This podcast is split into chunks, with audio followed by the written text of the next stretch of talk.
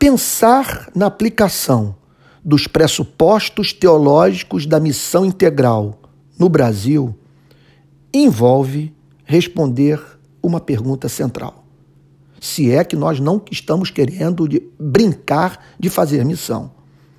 Como explicar a persistência da miséria em meio ao crescimento econômico da nossa nação? É fato que nós vivemos um milagre econômico que se deu na minha geração. Eu fui testemunha disso. O país no qual o meu pai nasceu é completamente diferente do país no qual os meus filhos nasceram. No espaço de uma geração, mesmo na geração do meu próprio pai, é, vimos mudanças espantosas que alçaram o Brasil à posição de sétima economia mais poderosa do planeta. Contudo, convivemos ainda com a miséria das comunidades ribeirinhas do Amazonas, do sertão nordestino, das favelas das nossas grandes cidades, e isso sem nos causar indignação alguma. Porque observa-se na igreja, isso ficou evidente nas últimas eleições, que a pauta da desigualdade social, ausente no discurso do candidato que a igreja apoiou, não causou a mínima indignação nos pastores que deram apoio efusivo, acrítico, institucional a esse candidato. Como entender uma coisa como essa? Porque veja só, nós não estamos falando de uma coisa qualquer, nós não estamos falando da existência de pobres, como eu vi na África, num país no qual o governo não arrecada impostos pois a maior parte da sua população economicamente ativa está desempregada. Agora, aqui no Brasil, não. A riqueza, riqueza abundante, a terra, a produção de bens. Como explicar tamanha concentração de riqueza? Que capitalismo é esse que demonstra incapacidade crônica de socializar riqueza. Pois bem, aí está a resposta: capitalismo não é panaceia. Isto porque o crescimento econômico nem sempre é distribuído de modo uniforme pelo país que viveu um milagre econômico como o nosso. Assim, mesmo quando o crescimento econômico médio é alto, partes de um país podem ficar de fora durante anos ou décadas. Olha a diferença que há entre o sul do Brasil e o norte. Observe as diferenças que nós encontramos dentro das nossas cidades e municípios. É algo impressionante. Essa semana, por exemplo, eu visitei a Cidade de Deus.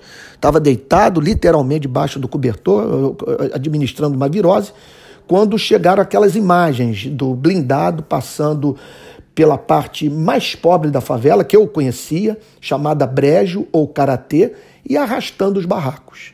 E eu fui para lá. E mais uma vez tive que me deparar com aquela miséria absurda a poucos quilômetros do Parque Olímpico, 10 minutos do local onde se foram realizados os Jogos Olímpicos, a 15 minutos de uma das áreas mais nobres da cidade, a Barra da Tijuca. Como explicar uma coisa como essa? Jeffrey Sachs faz um comentário perturbador, que deve fazer, portanto, que pensemos não apenas em termos de produção de riqueza, mas em socialização da riqueza produzida, uma vez que as coisas não ocorrem no, no automático, se não houver propósito se não, se não, se o país não tiver gente gritando, profetas erguendo a voz contra a iniquidade, se não encontrarmos um parlamento que parle, que fale pelo povo, essa riqueza vai continuar nas mãos de uns poucos, criando esse fosso de desigualdade que corrompe o caráter do povo brasileiro. Tem corrompido. Porque a desigualdade tem essa característica. de um lado gera ressentimento, do outro lado arrogância. Então Jeffrey Sachs faz um comentário extraordinário. Eu costumo eu só leio grifando o livro e quando o que eu grifei é muito importante, eu ponho três pontos de exclamação. E aqui então, essa declaração de Jeffrey Sachs, eu incluí os meus três pontos de exclamação que chamam a atenção para aquilo que eu registrei na leitura, na, na leitura de um livro. Abre aspas. Os miseráveis estão a miúde desconectados das forças do mercado. Ele está tentando aqui explicar como entender crescimento econômico sem socialização da riqueza. Então vou repetir, abre aspas. Os miseráveis estão a miúde desconectados das forças do mercado porque não possuem capital humano necessário. A saber, boa nutrição, saúde e educação adequada. Pare para prestar atenção nisso. Veja só, nós estamos falando de uma economia que cresce, mas no contexto de milhões sem boa nutrição, saúde e educação adequada. Jeffrey Sachs prossegue dizendo, abre aspas, é vital que os gastos sociais direcionados para a acumulação de capital humano alcancem os mais pobres dos pobres, mas os governos muitas vezes deixam de fazer esses investimentos. Fecha aspas. Portanto, isso é uma questão de prioridade. E o governo só vai priorizar, veja só, aquilo que a sociedade, nas ruas, o forçar a ter como prioridade. Portanto, o que ele propõe aqui é a canalização dos gastos sociais para os mais pobres dos pobres.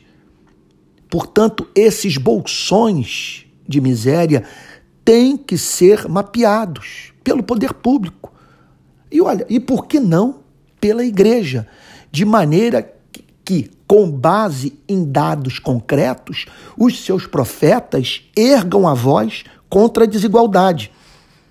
Jeffrey Sachs prossegue dizendo, abre aspas, o crescimento econômico enriquece as famílias, mas não é suficientemente tributado para possibilitar que os governos aumentem os gastos sociais de forma proporcional. Fecha aspas. Então, ele está falando aqui do lobby, dos mais ricos, que atuam diretamente sobre, os, sobre o parlamento, evitando ao máximo qualquer aumento de tributação que é essencial para que a riqueza produzida, repito, me perdoe pelo lugar comum, pela obviedade, para que essa riqueza produzida seja socializada. Veja só que eu não estou falando apenas de Bolsa Família, embora isso seja essencial num contexto de fome. E, e, aqui nós temos que fazer justiça ao Partido dos Trabalhadores, do qual nunca fiz parte, nunca apoiei, nunca fiz campanha para ele, mas tem que ser feito justiça, porque foram, é, é, é, foram essas pessoas que tiraram esses milhões da fome literal. Eu me lembro de ter conversado com um pastor metodista no Nordeste, que ele me disse o porquê do seu apoio ao Partido dos Trabalhadores. Veja só, partido é é, é, é, é, contra o qual eu fiz inúmeras manifestações. Se você pegar uma foto minha com algum político do Partido dos Trabalhadores e eu fazendo campanha para ele, eu renuncio ao ministério. Pois bem, esse amigo me disse a seguinte coisa: Olha, eu sou casado com uma mulher que viveu a experiência de virar-se para a mãe à noite e dizer: Mãe, eu estou com fome. É, e a mãe responder: Vai dormir que a fome passa. Pessoa com dor no estômago. Se não me falha a memória, ele me disse que a mãe teria respondido para ela, que na verdade ela, te, ela teria falado de uma dor no estômago de fome. Vai dormir que a dor passa. E esse amigo conta que a partir de um ponto a comida chegou na mesa dessa gente que, que se alimentava do vento. Lembrando aquela música lá do Brejo da Cruz de Chico Buarque, de meninos que se alimentam de luz. Pois bem, contudo, o que o erro desse partido, que ficou 13 anos no poder, foi o de não ter criado plataformas para a emancipação dessa gente toda. De maneira que essas pessoas agora alimentadas, é bem verdade que muito foi feito, mas faltou uma reforma radical na área da educação, da saúde pública, da segurança pública.